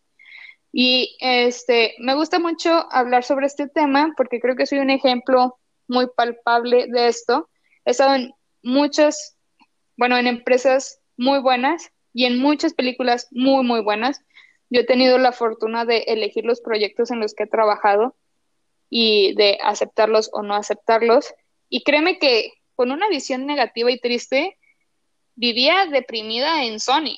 O sea, ¿cuánta gente no quiere estar en Sony? ¿Cuánta gente no quiere estar en Hotel Transilvania? ¿Cuánta gente no quiere estar o no quiso estar en Spider-Verse? Vivía deprimida en Detective Pikachu y vivía deprimida en Disney. O sea, ¿cuánta gente no quiere estar en Disney? Y además, Disney es una empresa que te da hasta entradas gratis a sus parques, entonces es como, como vivas la vida, es el filtro que tienes y un trabajo y un proyecto no te va a cambiar tu filtro, ¿eh? Eso sí, sí tenlo bien en claro, el filtro lo tienes tú que cambiar día a día. O sea, día a día tienes que elegir vivir con una actitud positiva y enfocarte en las cosas buenas que te pasan, no en las cosas negativas. Que es como lo que te decía de los estudios. En todos los estudios te van a pasar cosas negativas y en todos los estudios te van a pasar cosas positivas, pero tú decides a qué le vas a dar como la fuerza de las cosas. Entonces, pues sí, ¿Cómo, eh, ¿Cómo organizas tu vida en el crunch time? No lo he descubierto todavía. Lamentablemente yo pues no tuve una vida muy ideal en crunch time, pero sí te digo que quienes están escuchando, pues tienes que echarle tiempo y coco a cómo vas a organizar tu vida. El ejercicio no debe faltar, la buena alimentación no debe de faltar y los hobbies y em, actividades recreativas no deben faltar. Eso es lo que puedo como contestarte tu pregunta. me parece muy valioso esto que nos estás diciendo. Es que justamente yo te veía mucho a ti, o sea, de, esta charla con Muma, que ni siquiera hablé, ¿sabes? O sea, este, pero yo la, yo te escuché, yo de verdad yo estaba fascinada con todo lo que decías. Gracias. Eh, esta, esta charla de Muma fue hace casi un año y me acuerdo que no sé qué escuchar. Es que para empezar a conocer a Muma fue así como ah, maravilloso. Y luego, y luego escucharte a, ti y, tu punto de vista y todo este rollo, porque empezó también la, plática con todo esto, con todas las cosas sociales, ¿no? Y, y, cuál era tu enfoque social. Me, me abrió mucho los ojos y muy cañón a saber también, a conocer animadoras o a conocer a mujeres en el mundo de la animación, vaya que, y qué es lo que hacen, ¿no? Y que ahí están, y, esa, y es un ejemplo así muy, muy, muy cañón de, de, de decir de que es que mira, ella está ahí, ella está haciendo esas cosas, ella lo logró, y si ella puede, ¿cómo yo no voy a poder, sabes? Exacto. O sea, volteas a ver a, a alguien y, y, dices, eso está chidísimo. Bueno, pero es que no es así como en un, en un sentido de idealizar, porque también sucede mucho que pues ves ahora a, chicas de, de, mi edad que están estudiando en CalArts y haciendo sus, sus, pasando sus veranos trabajando para Disney o para Pixar, haciendo cosas así increíbles, ¿no? Y dices, ah, cara, yo no estoy haciendo eso. Pero no, no es en ese sentido, es en el sentido de decir como de, ella lo está logrando, ¿no? Yo también puedo lograrlo. Y este enfoque que le das mucho a la salud mental y el bienestar de nosotros como personas, no nada más como artistas, porque pues justamente hay mucha idealización, ¿no? De que como eres artista, este, todo está fácil y esto, eres un ser tocado por el cielo. No, que, hace las cosas y, y, no, no, la verdad es que no. Y eso me parece, ay, me parece muy admirable justamente de ti que nos menciones esto, ¿no? Y que hagas tanto hincapié en ello, me parece sumamente importante. Sí, mira, es que si a mí alguien me hubiera dicho, por ahí las chicas de Muma me decían, que Muma creció justo por esto, ¿no? Que si alguien les hubiera dicho lo que ahora viven, les hubieran ahorrado muchísimas cosas. Entonces, justo es esta visión. Si alguien me hubiera dicho a mí, oye, este, mira, eventualmente vas a llegar a Disney. Porque yo quiero decirle a todos los artistas que me escuchan que es muy probable que eventualmente lleguen. O sea, si se dedican al 3D, eh, eventualmente van a crecer como artistas. La práctica, una cosa es el talento que ya traes, pero el talento se puede alcanzar con práctica. Y la práctica diaria te va a hacer una persona o un artista buena en lo que haces. Y siendo bueno en lo que haces, te van a dar trabajo en donde quieras. Y yo, hace como un año y medio o dos años, este, recuerdo que, bueno, yo de antemano pido disculpas a quienes no he contestado mensajes. A veces tengo como mis mis episodios de ansiedad y no contesto mucho y me pasó que eh, un momento que no contestaba mucho en Facebook, me mandaron un mensaje y por ahí recuerdo que era un chico que es Rigger, que trabajó en Huevo Cartoon, y me decía como, oye, es que yo pues te vi y quiero como consejos y yo quiero alcanzar lo que tú has alcanzado, algo así, ¿no? Y ahora lo veo que está trabajando en Sony, acaba de iniciar a trabajar en Sony. Entonces, me es muy importante decirles que eventualmente van a llegar. O sea, no va a haber nada que lo detenga más que ustedes y eventualmente se les va a dar la oportunidad. No tienen por qué apresurar procesos. Yo, por ejemplo, muy rápido llegué a los lugares y muy rápido me desgasté y tuve que parar un año, sí o sí, ¿no? Pero si ustedes lo hacen calmados o calmadas, ¿no? Como al tiempo, disfruten su vida, disfruten su trabajo, que el trabajo sea secundario y eventualmente van a estar, a lo mejor no van a estar a los 26 años como yo los 26 años estuve en Disney, a lo mejor van a estar antes o a lo mejor después, pero van a estar. Entonces, disfruten el proceso, no se apresuren, en algún punto van a llegar. O sea, quienes trabajamos en esto, en algún punto llegamos. Hay quienes empezaron a hacer series de televisión y que veían a los artistas de cine así como el máximo y ahora son ellos artistas en cine animado. Y así pasa, o sea, eventualmente llegas a la meta. Nada más no se presionen. Eso es lo que yo pudiera como aportarles. No, es, es, una aportación muy enorme, de verdad que sí. O sea, yo voy a regresar a, e, a este episodio cuando esté en finales, te lo juro que Es que lo, lo que va a salir va a salir, ¿eh? Entonces, sí. Sí. No se estrese. Eh, este, bueno, todo esto me dio, me dio mucha curiosidad preguntarte. ¿Cuál ha sido tu personaje favorito? Este, bueno, para trabajar. El, el favorito y el menos favorito híjole, he tocado tantos personajes, pero a lo mejor no uno en específico, no te puedo decir, pero de mis favoritos fue Miles Morales con la ropa normal que trae como su camiseta, su playera, su hoodie y la chamarra. era un rig de ropa muy completo, muchas piezas de ropa, me gustó mucho. Me gusta mucho a mí lo complicado y lo complejo, entonces me gustaba ese. Me gusta mucho Elsa.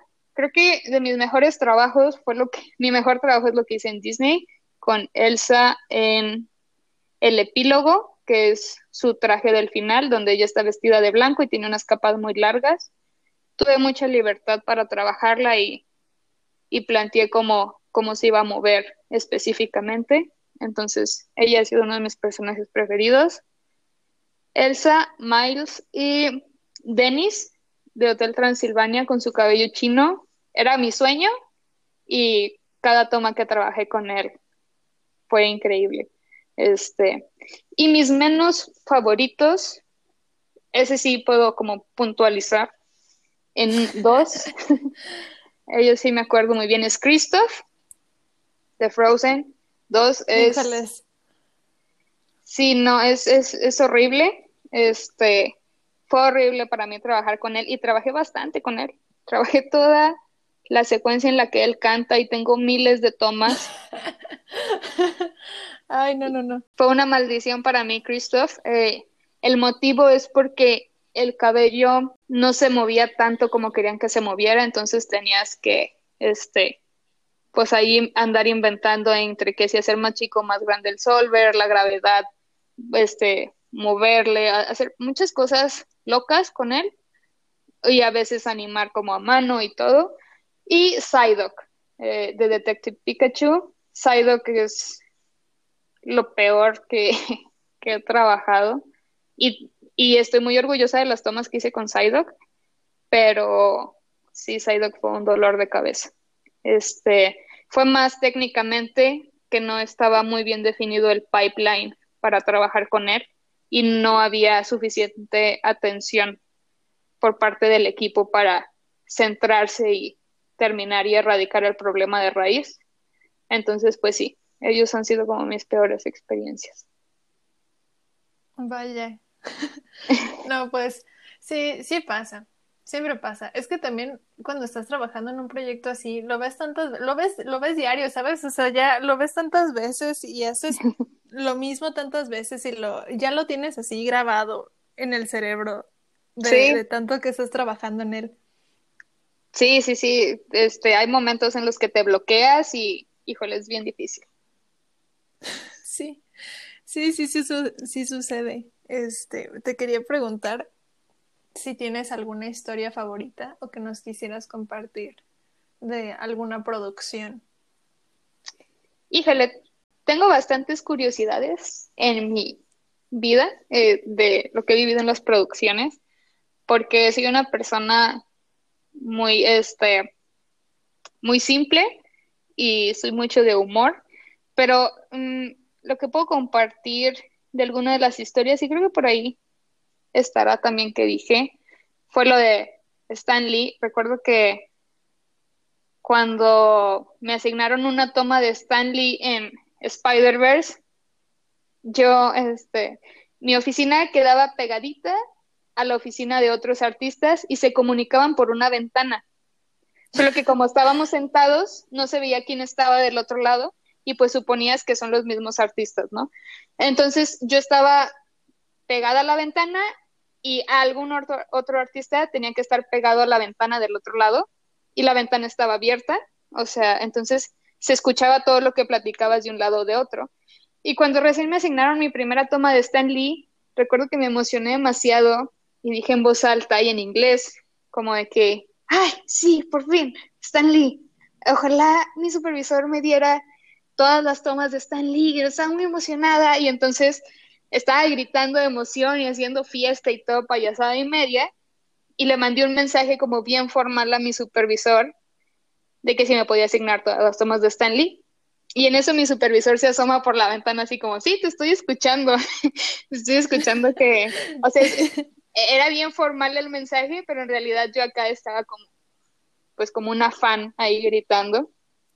Y, me, y después al día siguiente me asignó todas las tomas de Stanley y, eh, y en el daily, que es donde están todos los artistas este, del equipo, les dijo como, pues quien quiera tener una toma de Stanley, pues ya ni modo, ya Leti las ganó.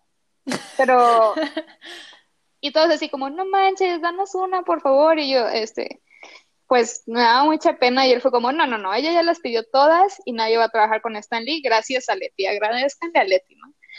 Y entonces me dijo así como, bueno, pero ¿por qué? O sea, ¿por qué quieres las tomas de ese viejito? Así me dijo y yo fue como, oye, pues precisamente porque está viejito y no sabe si va a ser su último cameo. Y entonces todo así como, no manches, Leti, ¿por qué dices eso? Y resulta ser que sale Spider-Verse y fallece, ¿no? Fallece Stanley. Entonces, a mí me recuerdan en el equipo como la que mató a Stanley. Entonces, no, como que predije su muerte. Pero este, esa fue una de las cosas que más, un poco más vergüenza me han dado en público, que me exhibió el, el supervisor, pero pues en plan de cotorreo, ¿no? Y otra, en Disney, digo, yo soy como muy simple y además me gusta mucho la comedia. Eh, además, soy súper fan de Tom Holland y de los comediantes de acá en México. Y por ahí hay una entrevista de Richie O'Farrell, que es comediante, y él tiene un programa en YouTube que se llama ñam ñam extravaganza, y hace una entrevista a Tom Holland y a Jake Gyllenhaal. Y yo estaba súper obsesionada con Tom Holland, entonces escuché la entrevista y había unas cosas que yo no entendía. Estaba en inglés la entrevista. Yo no entendía las reacciones de Tom, de Tom Holland y de Jake Gyllenhaal. Y hay una parte en la que Richie le pregunta, es que uno como mexicano sí entiende a los latinos hablando en el inglés y los puedes comprender, pero a lo mejor otras nacionalidades pueden tomar el comentario de otra forma. Entonces, yo entendía que Richie le preguntaba a Tom Holland como que era más difícil hacer el papel de, de este Billy Elliot, que fue como una obra de teatro que hizo él cuando era chiquito, o interpretar a Rihanna cuando bailó una canción de Rihanna, ¿no? La de, no, ni sé, no me acuerdo cuál es la canción, de Umbrella, creo. Era Umbrella, sí. Y entonces yo sí entendía la pregunta y, y, vi una reacción muy distinta de Tom Holland, como una cara de vergüenza y como que se hasta sonrojó y Jake Gyllenhaal también se quedó así como, ¿qué onda con esta pregunta? Y yo no entendía. Y volví a regresar a la pregunta y escuchaba y volví a no entender y no entender y no entender. Y ese día estaba muy perturbada por no entender la reacción de Tom Holland. Entonces, este, recuerdo que era crunch time y en Disney cuando es crunch time te dan la cena y, y por lo regular pues todo el equipo cena juntos y a veces puedes cenar con los directores, las directoras, los productores, productoras. Yo estaba cenando y yo seguía pensando en esta, en esta entrevista y en por qué no entendía yo la reacción. Y entonces le pregunté a un compañero que es de allá, de, Estados Unidos, y fue muy vergonzoso porque lo que Richie dijo se entendía como quién. Eh, y entonces, bueno, pero me dijo, ¿cómo? ¿Tom Holland anduvo con Rihanna? Y yo como, ¿qué es? ¿Qué tiene que ver? No. Y fue como, es que la pregunta es como, como sexualmente, ¿qué es más difícil? Y yo sí, pues fue muy, muy vergonzoso para mí porque, pues, no sé, es, eh, eh, yo ni estaba haciendo la pregunta, pero fue como, como transmitir ese mensaje, no sé, fue demasiado vergonzoso y fue como, ay, no, qué pena, perdón, este, ay, adiós, no puedo creer que sepan que esto es lo que estoy viendo, ¿no? Mientras hago la ropa de Elsa, estoy escuchando esto.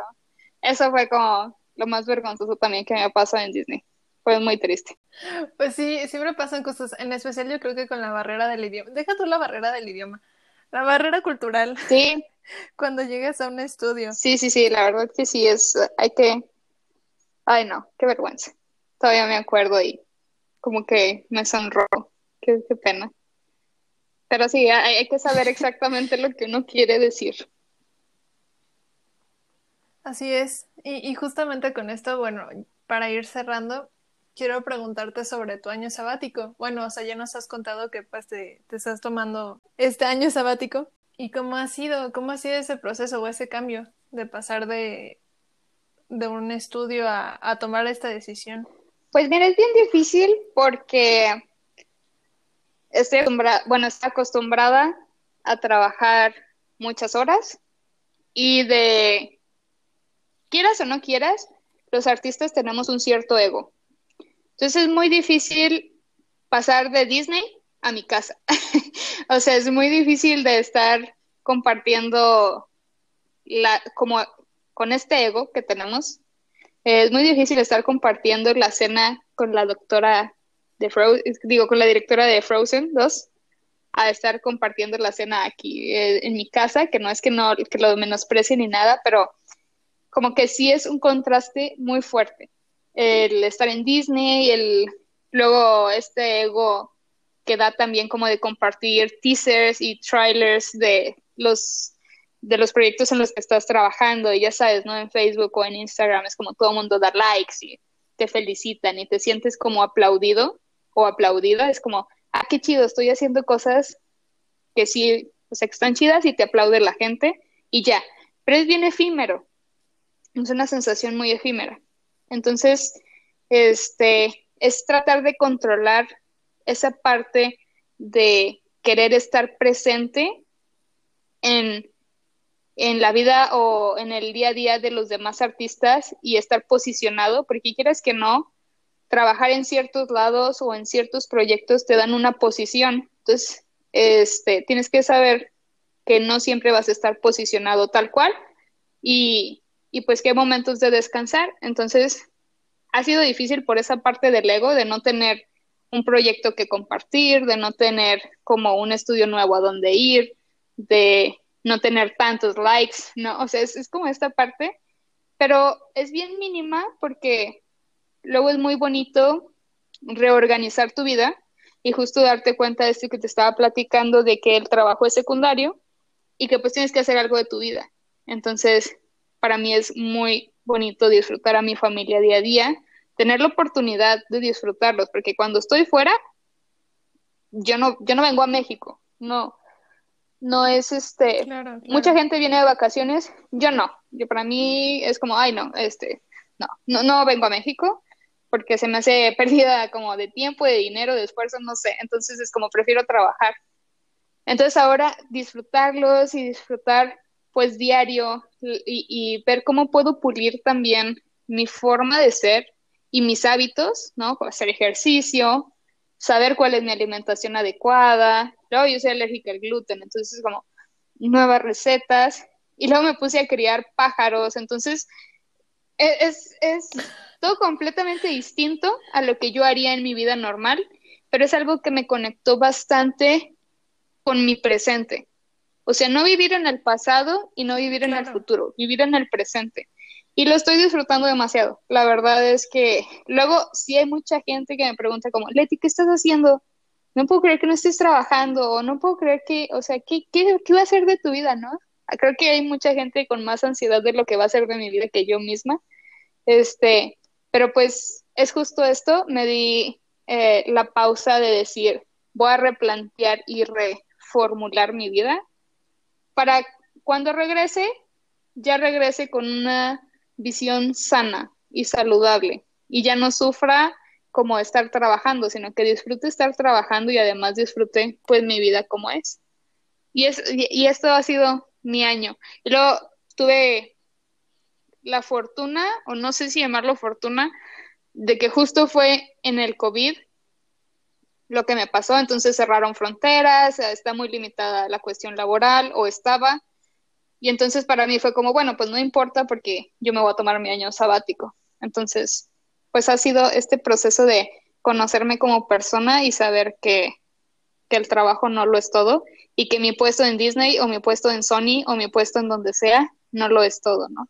También es muy importante porque justo te das cuenta que pues la vida no es de trabajar en Disney, de trabajar en Sony y que muchas veces este pues luego también conoces a las personas en su entera dimensión, a tus amistades, como vas valorando bastantes cosas. Entonces es bonito darse una pausa en la vida. Ay, qué bueno, pues qué bello, qué bello que te estés dando esta pausa. Y de hecho, esta historia de los pájaros, sí, sí la he visto, sí he seguido esa gran historia. Y es, ay, es muy maravilloso. Y que luego, luego ver dibujitos de los pajaritos. De hecho, igual hace unos meses creo que fue ese chisme. De que uno de tus pajaritos se había metido como en, en un rinconcito en el techo y no sí, es, salir. Es, híjole, es toda una experiencia. Mira, cuando tú, cuando la gente nos damos la oportunidad de tratar muy de fondo al, a la naturaleza y en este, en mi, en mi caso a los animales, te das cuenta de muchos comportamientos y muchas actitudes que puedes ver reflejada en tu vida y en los comportamientos y actitudes de tu persona y de personas que te rodean. Es muy bonito el observar Y pues sí, mi pajarito, que creí que era pajarito, pero ahora ya me di cuenta que es pajarita porque ya va a ser mamá, este, se metió a un hueco ahí y, y, me tuvo con el Jesús en la boca a mí y a muchos de mis amigos y, y fue todo un rollo que por fin pude, pude sacarla y pues ahora descubrir que va a ser mamá y lo que quería era como tener un espacio en donde poner sus huevitos. Entonces ahora ya tiene un espacio donde poner sus huevitos, ya tiene, está empollando tres huevos. Los tres huevos son fértiles, entonces pues voy a ser abuela muy pronto. Ay, qué bello. Es una cosa muy bella eso. Ahora también, también les comparto que justamente desde que empezó la pandemia, una, un nido de colibríes se, de colibríes se instaló en, en, en una oh. maceta fuera de mi casa. Entonces, bueno, llegó la mamá, puso dos huevos, los dos nacieron, volaron y, ha sido toda una experiencia, pero bueno, eso fue, eso fue por ahí de marzo. Oh, y, y, ahorita que estamos en enero, eh, pues ya este, hemos sido anfitriones de tres familias de colibríes y seis bebés. Es muy bonito y nos ha enseñado mucho justamente observarlos. O sea, la segunda familia, los dos bebés no pudieron volar fue justamente en, en, invierno, ¿no? Entonces, pues también, también es muy canijo, este, pues, eh, también es eso, es muy bonito verlos, verlos nacer y verlos crecer y verlos volar, pero está también esa otra parte, ¿no? Uno aprende mucho de esas cosas. Entonces, ay, se me hace muy bello que ahora estés haciendo estas cosas y que estés muy contenta con, sí. con lo que haces. dense el tiempo, dense el tiempo de disfrutar la vida no solo el trabajo y sus sueños. Los sueños no lo es todo, la verdad. Yo, yo soy muy en contra de los sueños, este, porque te genera una, una visión a futuro y no te permite tanto vivir y disfrutar el presente. Entonces, dense la oportunidad de disfrutar su vida como es ahorita y les va a traer muchos frutos. Y como te digo, quienes están trabajando o quieren estar en la industria 3D, ni se apresuren, les va a llegar su tiempo. Estoy segura que bastantes van a tocar el estudio de Disney porque siempre están reclutando y siempre necesitan gente para hacer cosas. Entonces, este, igual con DreamWorks, igual con Sony, igual con ILM, igual con este Weta, igual con eh, lo que quieras. Siempre están reclutando gente y siempre quieren manos para hacer sus cosas. Entonces, más bien, preocúpense por construir una vida y por disfrutar su vida, tal cual como es. Así es, así es, justamente. Bueno, pues ahora ya, para finalizar, vamos a las secciones de... Vamos a empezar por la de recomendaciones. ¿Quieres, bueno, recomendaciones de artistas? Si quieres, empieza tú? Ah, muy bien, muy bien. Este, bueno, yo no voy a recomendar a un artista como tal, sino a una, voy a recomendar una película que justamente mencionamos aquí, ¿Qué es Día de Muertos? Día de Muertos es, es muy bonita. Yo, yo la vi, de hecho una maestra este, en ese momento estaba trabajando en Coco, a mí no me dio clases, pero pues yo, yo lo ubicaba. Y trabajó en el desarrollo de personajes de ahí. Y luego cuando me enteré que tú también estuviste ahí, yo dije como, no, es que esto es una joya, uno, uno siente mucho orgullo. Entonces, pues eso, esa chance de consumir cine mexicano, de verdad que sí. Hay mucho, hay mucho menosprecio al cine mexicano de que no, de que es lo mismo y de que es el otro, que nos hacen cosas buenas. Y sí las hay. Mira, sí las hay. Por, por, ejemplo, Día de Muertos. Entonces eso. Es muy bonito que lo vean porque es, además de que es algo que es casi el noventa y tantos por ciento hecho por mexicanos, sí hubo extranjeros, o sea, tengo un amigo chileno, colombiano, etcétera, de Ecuador, eh, Argentina, eh, hubo alguna parte en España, más no sé si al final quedó, hubo una parte de la India, pero es casi el 90% hecho en México. Este, es un esfuerzo muy grande y que técnicamente es muy buena. O sea, lo que yo trabajé en Día de Muertos es muy parecido a lo que he trabajado en todas las demás películas. Es, un, es una cosa que no se había hecho en México y que la verdad sí deberíamos estar muy orgullosos de cómo avanzó la tecnología y el arte en ese momento histórico de la película. Es muy bueno, la verdad. Para lo que se ha hecho en México es muy bueno. Y sobre artistas que recomiendo, les voy a recomendar más bien lo siguiente. Este, más que artistas, ustedes lo que les guste hacer y si les gusta estar en películas, cuando vean la película, quédense a los créditos y quédense exactamente a ver quiénes trabajaron en lo que a ustedes les gusta hacer. Yo acostumbré mucho eso. Dije, si voy a hacer CFX, tengo que conocer a las personas que hacen CFX. Entonces me quedaba justo hasta a Character Effects y tomaba una foto y todos los nombres los buscaba en LinkedIn, en LinkedIn y conecté con cada uno de ellos. Y al ver el trabajo de cerca que ellos hacían y su día a día de cerca, me permitió poder hacer un buen demo y poder mejorar como mi presentación en el, en el currículum y todo. Entonces, vayan a las películas que les gustan, a justo lo que les gusta hacer y conecten con todas esas personas y dense cuenta que en algún momento van a estar ahí. Entonces, esos son los artistas que tienen que seguir.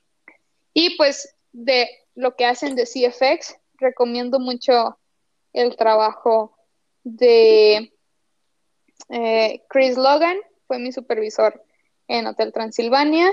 Este, me encanta su supervisión, me encanta la supervisión de Spider-Verse, que fue Simon Corbeux o Corbaux, no sé.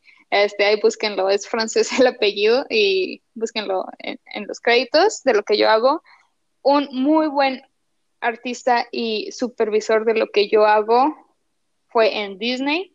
Este, busquen también los créditos de, de, los supervisores, son varios, pues no los menciono a todos. Entonces, de las películas que he trabajado, lo que yo hago pues eh, el trabajo que admiro son de mis supervisores. Creo que esas serían como mis recomendaciones. Oh, perfectísimo. Y ya nada más para cerrar con la última sección de los consejos. De los consejos random. Si quieres Mi consejo empezar con tu consejo. Random es, y ya lo mencioné bastante, que hagan por lo menos media hora de ejercicio. Ese sería como, eso les va a cambiar bastante la vida. Ah, pues muy bien, bastante, bastante sencillo y, y puntual. Pues mi consejo random sería justamente eso, de, de darse espacios, de darse espacios, de darse chance de organizarse bien con cuando uno esté en crunch time, de, de observarse a uno mismo, justamente en, en cuarentena o en la pandemia o en esta situación en la que tenemos que estar mucho en nuestras casas. Ah, yo, a mí me parece que hiciste tú un excelente trabajo con eso.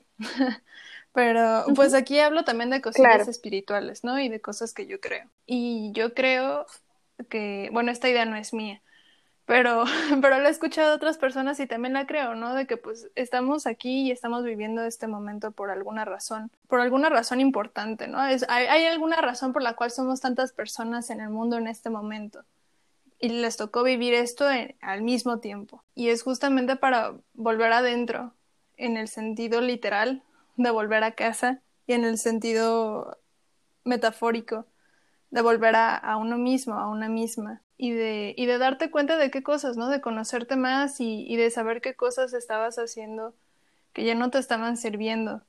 Es, es un tiempo que nos ha sido dado para desarrollar esto. Y hay personas que lo han hecho y se han tenido que enfrentar a estas cosas así de trancazo.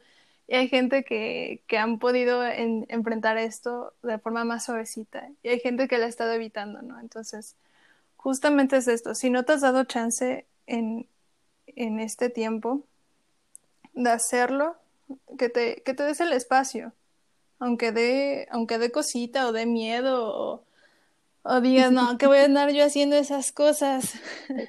Me parece que es algo muy valioso porque, porque eso es un momento histórico y hay que este, aprovecharlo. Este, justo esto que hablas, quiero dar otro consejo, otro consejo espiritualmente hablando, que es muy importante que muchas veces hay muchas personas que no tienen como una guía espiritual y es una cosa muy fundamental en la vida del ser humano. ¿eh? Y espiritualmente hablando, puedo decirles, mi consejo es que den las gracias.